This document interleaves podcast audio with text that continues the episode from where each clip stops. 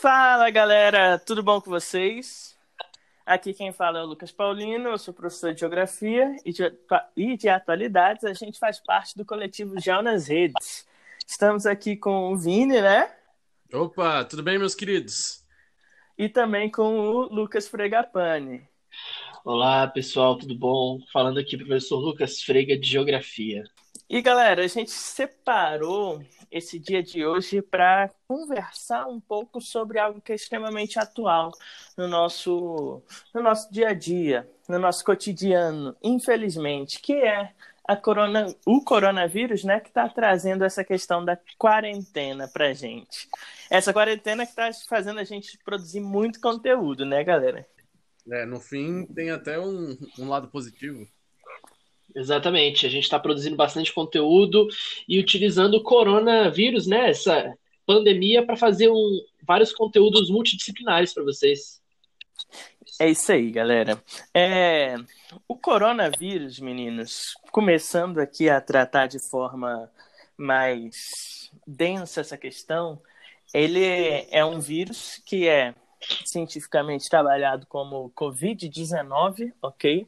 Que vai ser o nosso responsável para essa pandemia que está acontecendo atualmente. O epicentro desse processo da expansão dessa doença foi a cidade de Wuhan, lá no território chinês. E desde ali da virada de 2019 para 2020, a gente está tendo uma explosão nos casos de coronavírus em todo o planeta ali em 31 de dezembro de 2019, a gente vai ter a notificação do primeiro caso e a partir do ano novo chinês, um momento onde a gente vai ter uma grande circulação de pessoas pelo espaço geográfico chinês e também da China com outros países, a gente vai ter uma explosão no número de casos de coronavírus, tanto no território chinês como em grande parte do contexto asiático ali. A gente tem uma série de países que têm sofrido intensamente com essas questões relativas ao coronavírus. E aí, nós precisamos entender que a gente está falando de uma pandemia que está trazendo um contexto que não se via há muito tempo. Muitos dizem que essa é a maior crise humanitária, a gente pode falar desde ali de o fim da Segunda Guerra Mundial, e alguns comparam até com a, com a gripe espanhola, ali dos anos, dos anos 10, dos anos 20 ali, aproximadamente 1919. Galera, então o coronavírus ele tem trazido um novo contexto para gente, que é um contexto de crise e um contexto onde as ações do, dos estados se provam como ações necessárias para melhorar as questões de expansão ou de retração dessa pandemia. E aí, galera, é importante a gente entender um pouco que o coronavírus ele começa na China e ele vai se expandindo gradativamente para a Ásia, chegando ali em fevereiro na Europa e também no nosso continente americano.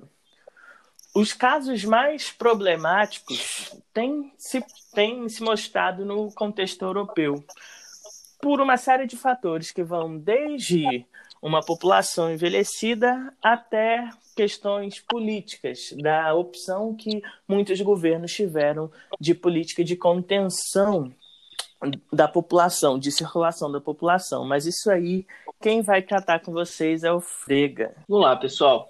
Vamos entender é, como é que esse coronavírus ele é muito sensível na Europa, como o Lucas Paulino falou, devido a essa população mais envelhecida e também devido a políticas é, divergentes, muitas vezes, entre os governos nacionais.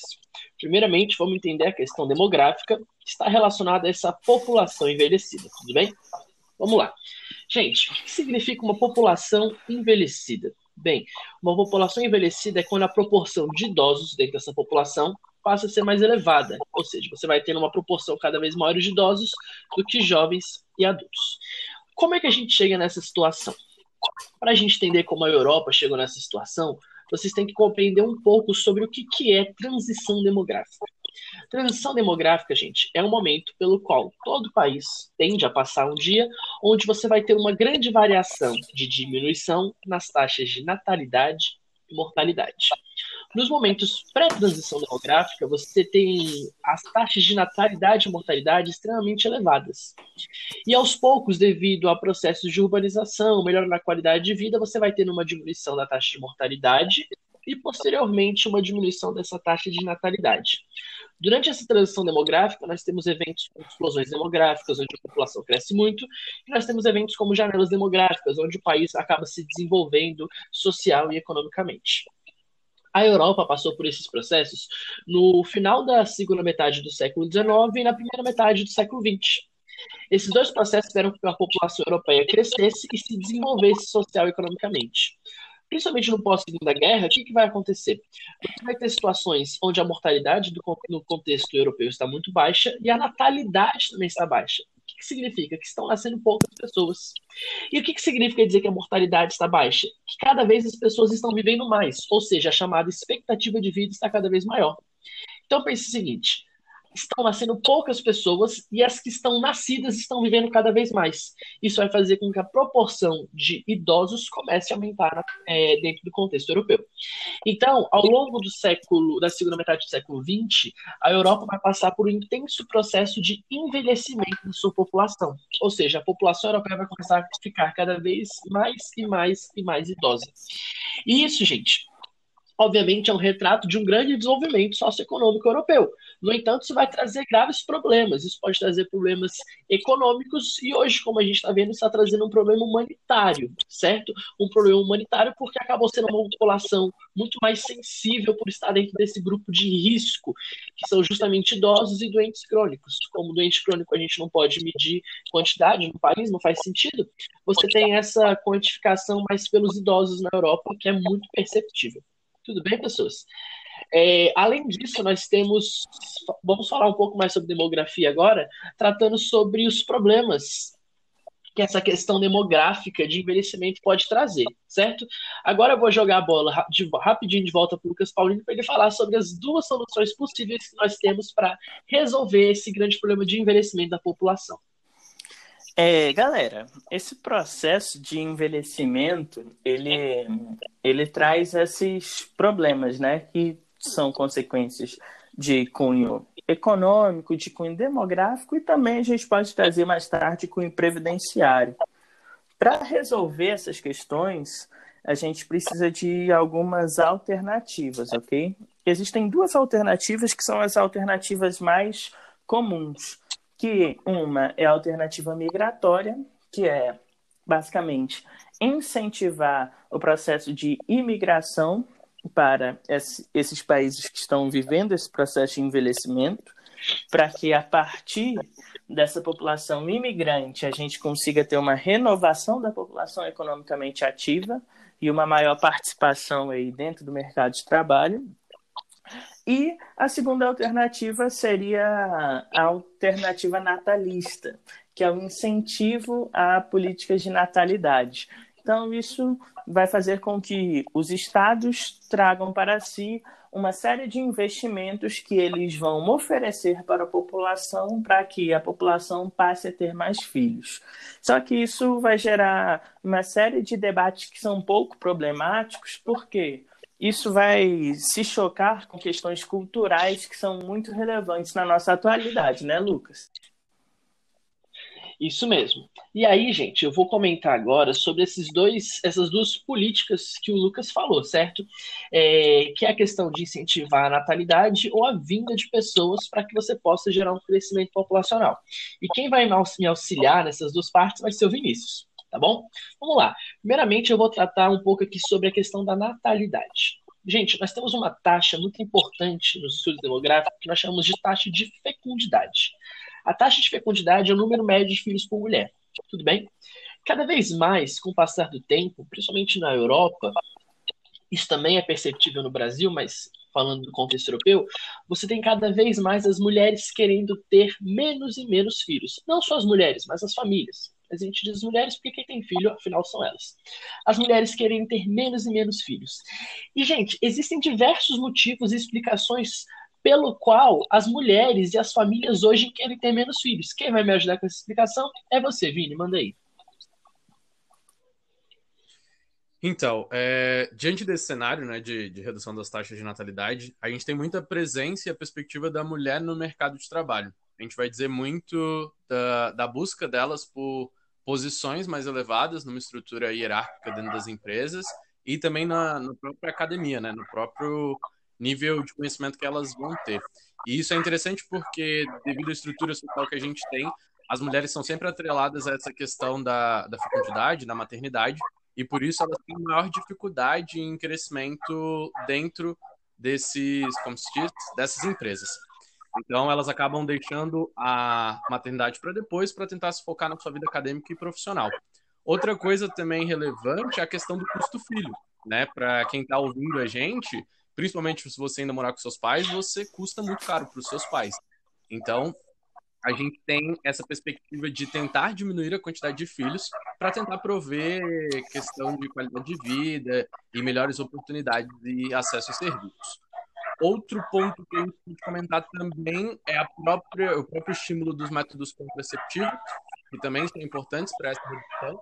Né? Então, a gente tem a camisinha como um dos principais métodos contraceptivos, principalmente para evitar a gravidez e também a questão das doenças sexualmente transmissíveis. E Uh, tô esquecendo mais algum, galera?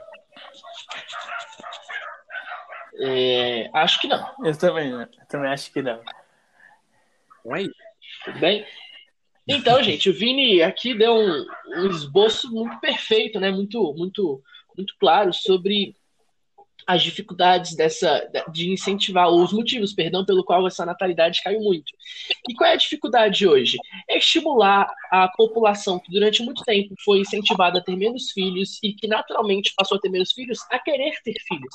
As pessoas não querem ter mais filhos, elas assumem filho como custo, como trabalho, elas não querem mais ter essas, não querem ter mais uma quantidade elevada de filhos e tão pouco ter filhos isso se torna muito problemático no contexto europeu. Um cenário onde você tem a população envelhecendo e posteriormente vai morrer, e uma população que não está sendo reposta. Isso vai gerar consequências, principalmente na reposição do mercado de trabalho no futuro no contexto europeu. O que, que alguns países no cenário europeu estão fazendo? A gente vai pegar o exemplo de Portugal. Várias cidades em Portugal, cidades bem pequenas, têm o seguinte problema: a população começou a envelhecer e aqueles jovens que nasciam começaram a emigrar, ou seja, começaram a ir embora desses vilarejos, dessas cidades. E a população idosa foi permanecendo e foi morrendo aos poucos, fazendo com que algumas cidades a população morresse quase que por completamente. Isso faz com que hoje você tenha uma, é, um incentivo cada vez maior para os jovens ficarem em suas cidades em Portugal e terem filhos, de forma que o governo incentiva e dá dinheiro para a população ter filhos. Então, eles dão auxílios financeiros para de acordo com a quantidade de filhos que você tem, tudo bem? Isso são formas de você incentivar a natalidade que o governo de Portugal está fazendo para solucionar esse problema.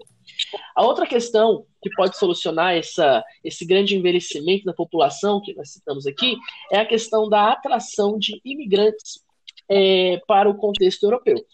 Só que nós temos um grande problema, gente. Hoje na Europa, você, é, nós vivemos um cenário onde cada vez mais o estrangeiro, o imigrante, é visto como um, um, ser não desejável, digamos assim.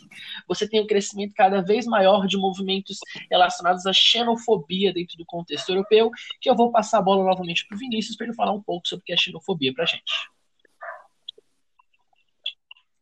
É, o contexto de xenofobia, né, a palavra significa aversão daquilo que vem de fora, aversão ao estrangeiro. E no contexto europeu, europeu principalmente por causa do, da migração, está muito relacionado que a, a migração ela está tendo que ser estimulada em algum momento na Europa, só que é uma migração seletiva.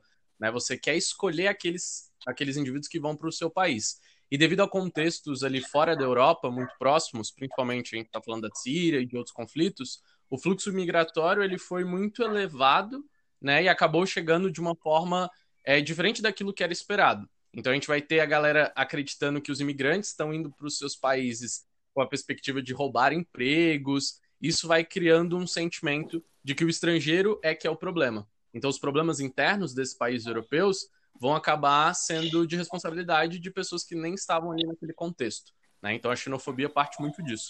Exatamente. Então, muitas vezes, né, nesse cenário, o, o europeu passa a responsabilizar os problemas relacionados ao contexto europeu é, ao imigrante, certo? Alguns exemplos disso. Hoje na Europa você tem é, um processo onde o, o, o, europeu culpa o imigrante por estar roubando a sua mão de obra. O que, que, vai acontecer? Muitas vezes esse imigrante que chega na Europa ele vai trabalhar em funções relativamente mais básicas, que não necessitam muito de complementação técnica ou de graduação. E o europeu não quer assumir muitas vezes esses cargos. Então resta o imigrante para assumir esses cargos. E aí o europeu não quer assumir nessas vagas, ele não consegue emprego na, na formação ou com a, pelo menos com o salário que ele quer, o imigrante vem, ocupa aquela vaga que estava ociosa e o europeu culpa o imigrante está roubando a sua vaga de trabalho. Então, assim, eles culpam o imigrante de coisas que eles mesmos muitas vezes estão causando. Eles culpam o imigrante pela diminuição da qualidade de vida, diminuição, é, sucateamento do sistema de educação, de saúde, como foi o caso, por exemplo, muito na Inglaterra, de forma muito intensa isso. Enfim, pessoas, nós temos é, essa xenofobia. Então, se as duas soluções para resolver esse problema de envelhecimento e futuro colapso demográfico europeu é estimular a natalidade ou estimular a vinda de pessoas, e ambos são rejeitados pela população europeia, a gente coloca o seguinte questionamento: qual é a solução para o contexto europeu? Tudo bem? E aí, meninos e meninas, é nesse contexto de população bem envelhecida que o coronavírus chega na Europa, certo? E acaba sendo extremamente avassalador, principalmente na Itália e na Espanha, que são os países hoje mais atingidos pelo coronavírus. Tudo bem? E é importante ressaltar o fato de como a globalização vai intervir, vai a ajudar na disseminação desse coronavírus, tudo bem? E para falar um pouco como a globalização pode ser intensa nisso aí, eu vou jogar a bola para você, senhor Lucas Paulinho. Então, galera, é, é isso. Quando se fala em globalização, a gente está falando em um processo que é capitalista, ok? Então a gente está falando de um fenômeno que reflete muito do desenvolvimento do capitalismo e que aparece para a gente como um fenômeno que vai auxiliar e que vai aumentar o processo de integração econômica, integração cultural, integração social, integração em, em todas as escalas. Qual é o nosso principal impacto quando se fala em globalização? As informações elas ficam mais fluidas e no decorrer da história, com o desenvolvimento dos meios de transporte, a circulação das pessoas e de elementos físicos como um todo ficou cada vez mais intensa. A gente pode pegar aí a década de 70 como uma década onde, a partir do meio técnico científico informacional, a gente tem essa maior propagação de ideias e também a gente vai ter uma maior popularização de, de, de meios de transporte que vão intensificar aí esse processo de globalização.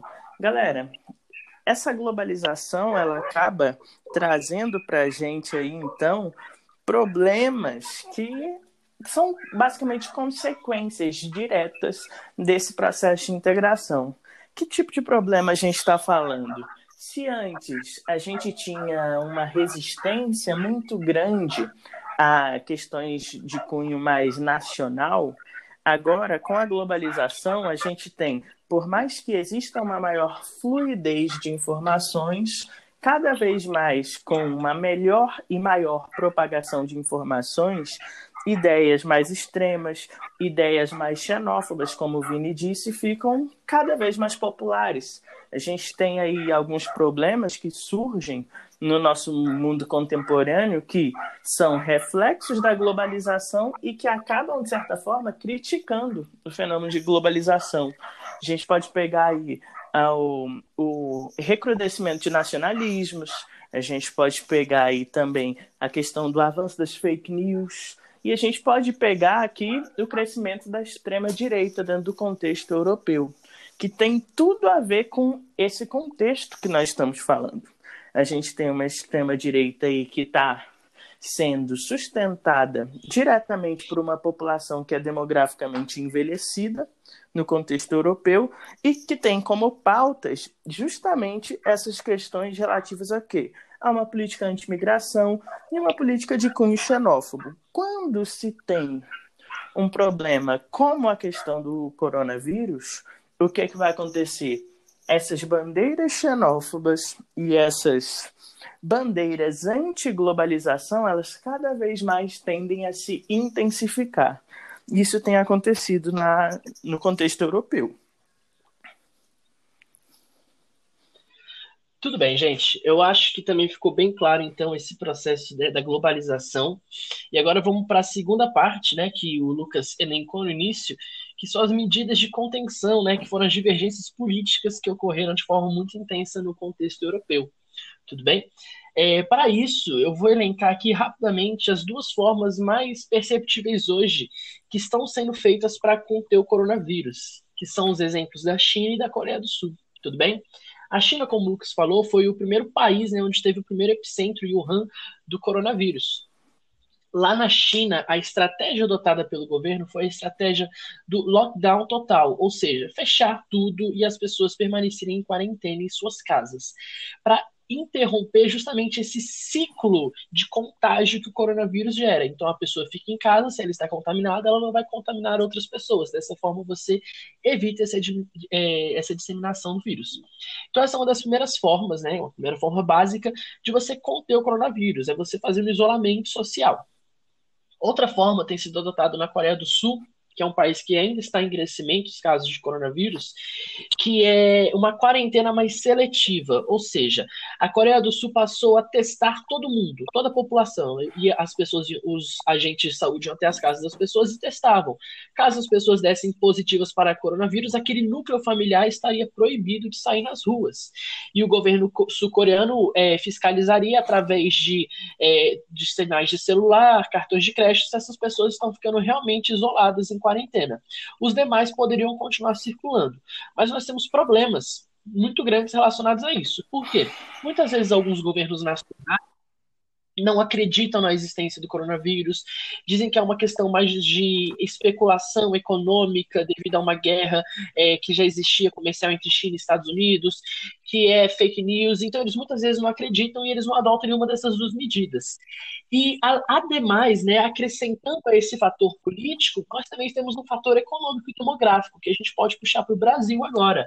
E, assim, eu vou pedir ajuda agora, tanto do Lucas Paulo e do Vinícius, para vocês trazerem um pouco do contexto do coronavírus para o Brasil e a gente poder comentar também o porquê e quais são as medidas mais eficazes, né? Qual seria a medida mais eficaz no Brasil, esse isolamento social ou a quarentena seletiva? Vamos lá. Eu acho que seria interessante começar, primeiro, ainda em nível global, é entender que, igual o Paulino falou, estamos num, num processo de globalização. Então, essas economias elas ainda estão muito atreladas de diversas formas, né? A gente tem questão de divisão internacional do trabalho, e uma coisa é certa: a pandemia vai afetar economicamente esses países, provavelmente uns mais e outros menos. Então, a gente vai perceber que muitos países, e principalmente pela ação dos estados, estão tomando medidas para tentar é, diminuir os impactos econômicos. E aí o Lucas pode comentar um pouco sobre como tem sido a situação no Brasil.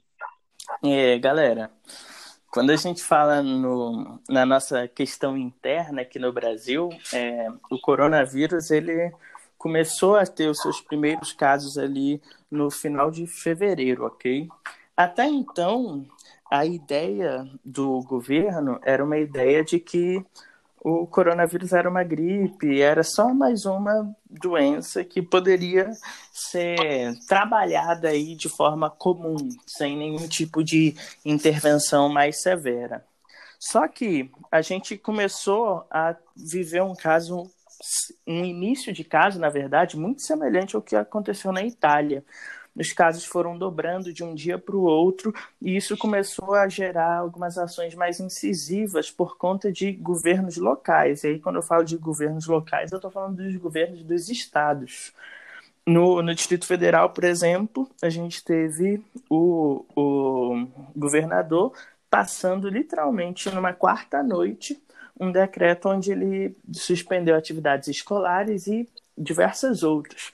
Esse decreto aí ele só foi aumentando essa esfera de influência, fechando igrejas, fechando comércio, e isso foi uma tentativa aí do governo do Distrito Federal, quando eu falo na esfera do Distrito Federal, de combater a expansão do coronavírus. O coronavírus ele tem se expandido aí principalmente através de uma população rica. É importante a gente dizer isso, tá? Porque por mais que esse vírus ele tenha o seu surgimento na China, a galera que trouxe o vírus para cá é uma galera que estava vindo da Europa. Então a gente está falando de uma população que tem um poder aquisitivo mais alto, que vai inicialmente contaminar populações de características mais ricas. Mas a pergunta que nos resta fazer é: o que será que vai acontecer quando o coronavírus começar a atingir de forma mais incisiva as áreas mais pobres e as populações mais pobres, não só no Brasil, como no mundo inteiro. No Brasil, a gente tem aí uma grande desigualdade no acesso a saneamento básico, de acesso à água, a gente pode dizer. Não são todas as áreas das cidades e também do campo que vão ter acesso a condições médico-sanitárias boas, o que vai deixar uma série de populações, e aí a gente pode dizer que no Brasil a grande maioria da população muito exposta a esse processo de infecção causado pelo coronavírus. E aí, por mais que a gente tenha um sistema único de saúde que consiga cumprir algumas funções, não adianta a gente ter um sistema único de saúde que não consiga atender a toda a demanda. E é isso que vai acontecer se a gente não respeitar essas políticas de isolamento social que os governos locais têm imposto. Dentro desse contexto, a gente tem aí uma dicotomia que surge, porque por mais que os governos locais, os governos estaduais, eles preguem essa ideia do isolamento social, o governo federal ele tem pregado uma ideia de que não é necessário tanto desespero, que não é necessário tanto alarmismo no combate ao coronavírus. O governo federal até incentiva, em muitos casos, que as atividades econômicas elas voltem o que tem gerado um certo racha político interno no Brasil, que é decorrente, literalmente, da expansão do coronavírus aqui. Tudo bem, pessoal. Então, é, tanto o Vini quanto o Lucas trouxeram assim, dois panoramas muito interessantes. E o, o Lucas, Paulinho, ele tocou num, num, num, ponto que é muito interessante, que é a questão da, de como o coronavírus pode ser intenso né, em comunidades e áreas mais pobres do mundo. E é muito importante a gente frisar isso, gente. É, países que passam por conflitos internacionais, como Síria, como Afeganistão, entre outros, é, que já têm o seu sistema completamente destruído devido a essas guerras que duram vários anos, se, essas do, se essa doença, né, se o coronavírus chegar até esses países, isso pode se tornar extremamente destruidor.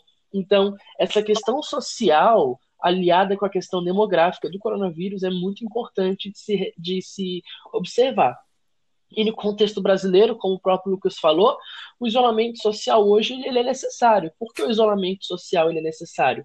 Primeiramente, no contexto brasileiro, você fazer é, um teste em todas as pessoas é extremamente inviável devido à proporção geográfica, né, o tamanho do território brasileiro e até mesmo a própria condição econômica do Brasil. Você teria que comprar todos esses, esses testes e o mundo inteiro está querendo comprar esses testes, então eles estão caros e também estão ficando esgotados cada vez mais no mercado. Então, é, dentro do contexto brasileiro, dentro do Brasil hoje, nós temos também um, uma população idosa relativamente já elevada, nós temos uma população idosa alta, aliada a uma população bem pobre em alguns, algumas áreas do Brasil.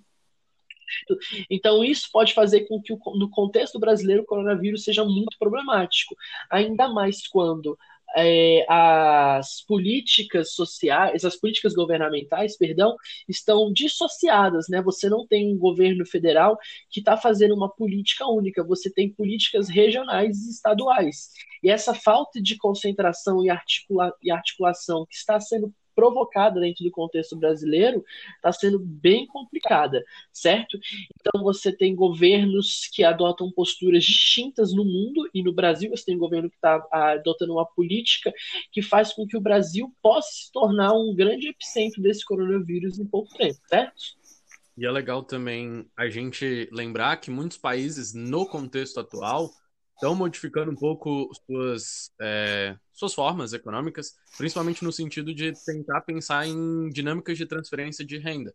A gente vai ver os Estados Unidos pensando é, em possibilidades para tentar ajudar a população mais vulnerável. E no Brasil a gente tem, o, o Paulino até falou, a questão do racha político, que vai envolver também a questão econômica e de assistência à população mais vulnerável, que a gente vai ter um posicionamento do governo federal e outro posicionamento dentro do Congresso Nacional, né? Tem se falado muito em voltar, pelo menos a princípio, com uma renda básica emergencial para tentar garantir nesse período aí de, de supressão econômica pelo menos um, uma renda básica aí para essa população mais vulnerável.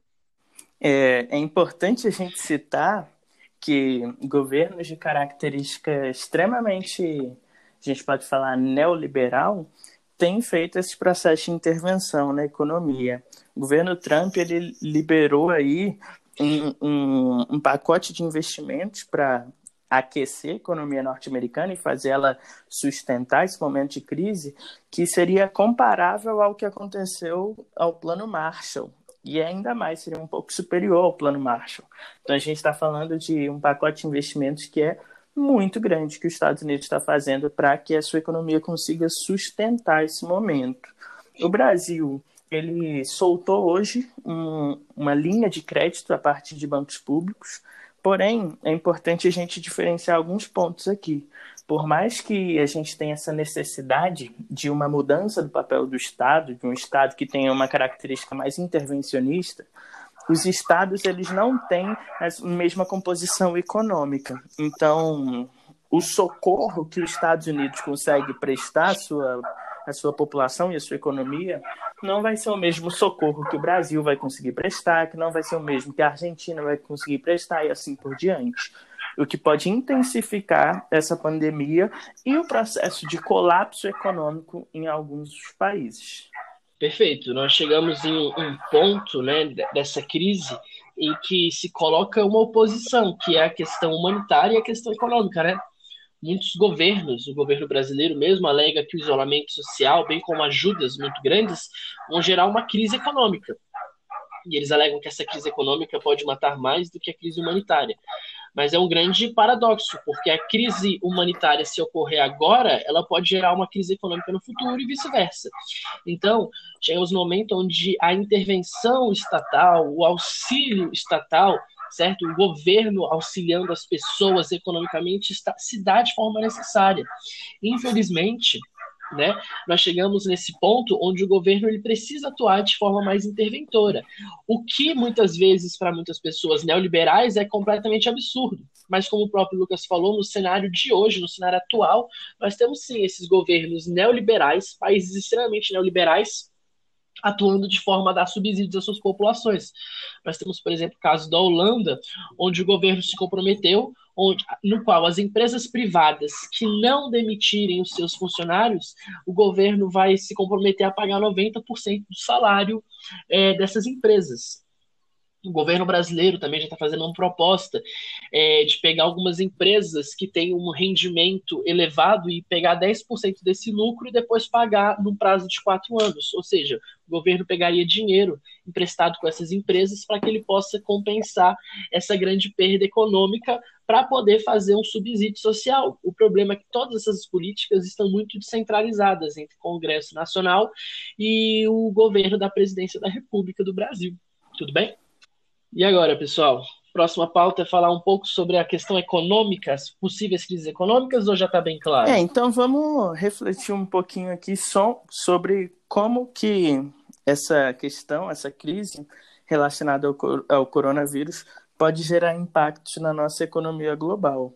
Internamente já é muito claro que claro. o Brasil ele não tem uma reserva, não tem um caixa suficiente para sustentar a economia nacional durante muito tempo nesse processo de isolamento social que está sendo imposto pelos governos locais.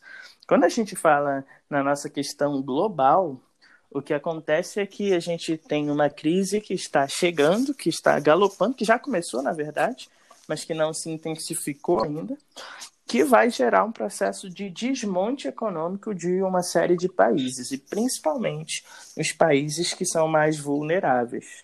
E aí, quando a gente fala dos países mais vulneráveis, a gente está falando de países, por exemplo, que sofreram processos de recente descolonização e países que estão vivendo situações de conflito ou que saíram de situações de conflito.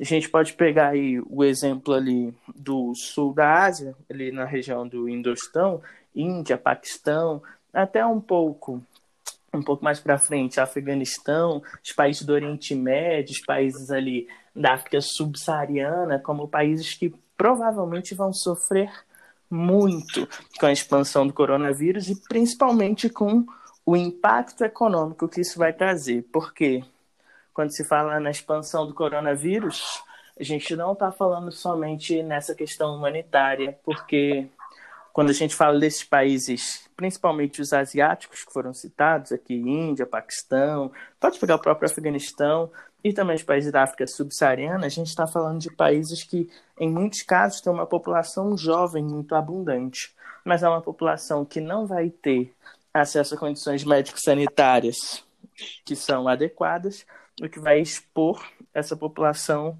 a a processo de óbito, ok?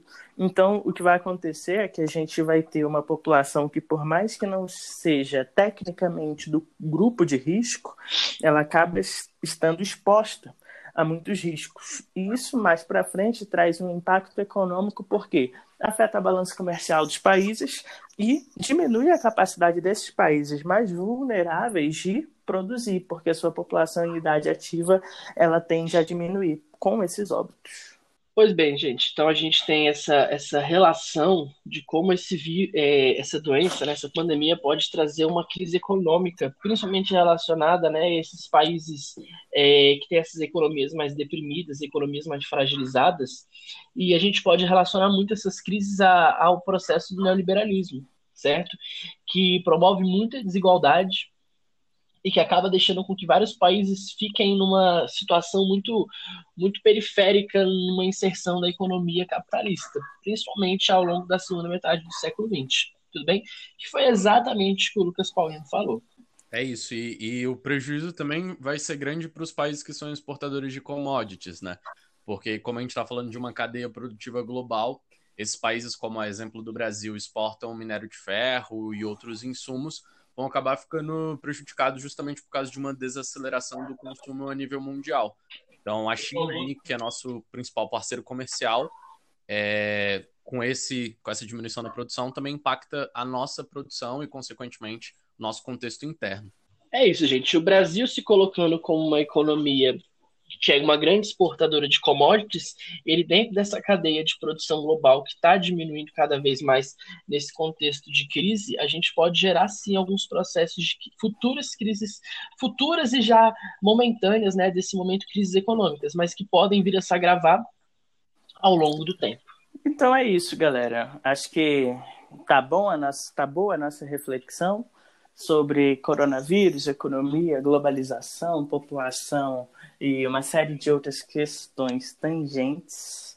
Um grande abraço a todos e eu deixo aqui o meu tchau, passar aqui para os meninos se despedirem. Na próxima a gente se vê, galera. É isso aí, gente. Muito obrigado a todos por, por estarem aqui escutando, por estarem acompanhando. Fiquem ligados que já vai vir mais material. Espero que tenha ficado bem claro, bem instrutiva certo? Todas as nossas análises, lembrando que todas são feitas com base em elementos científicos, certo? Não é nada de achismo. É muito importante a gente deixar isso bem claro sempre que nós falamos, principalmente nesses momentos de políticas extremamente divergentes e ideais políticos divergentes. Tudo bem?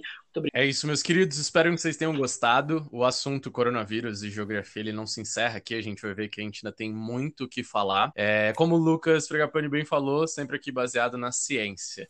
Não esqueçam de seguir as nossas redes sociais, nosso Instagram é Gel nas Redes, e também acompanhar tudo que a gente publica, que ao longo aí desse período e ao longo do ano nós estaremos trazendo muito material para vocês. É isso, meus queridos, foi um prazer tê-los com, com a gente. Até mais. Um grande abraço e fique em casa.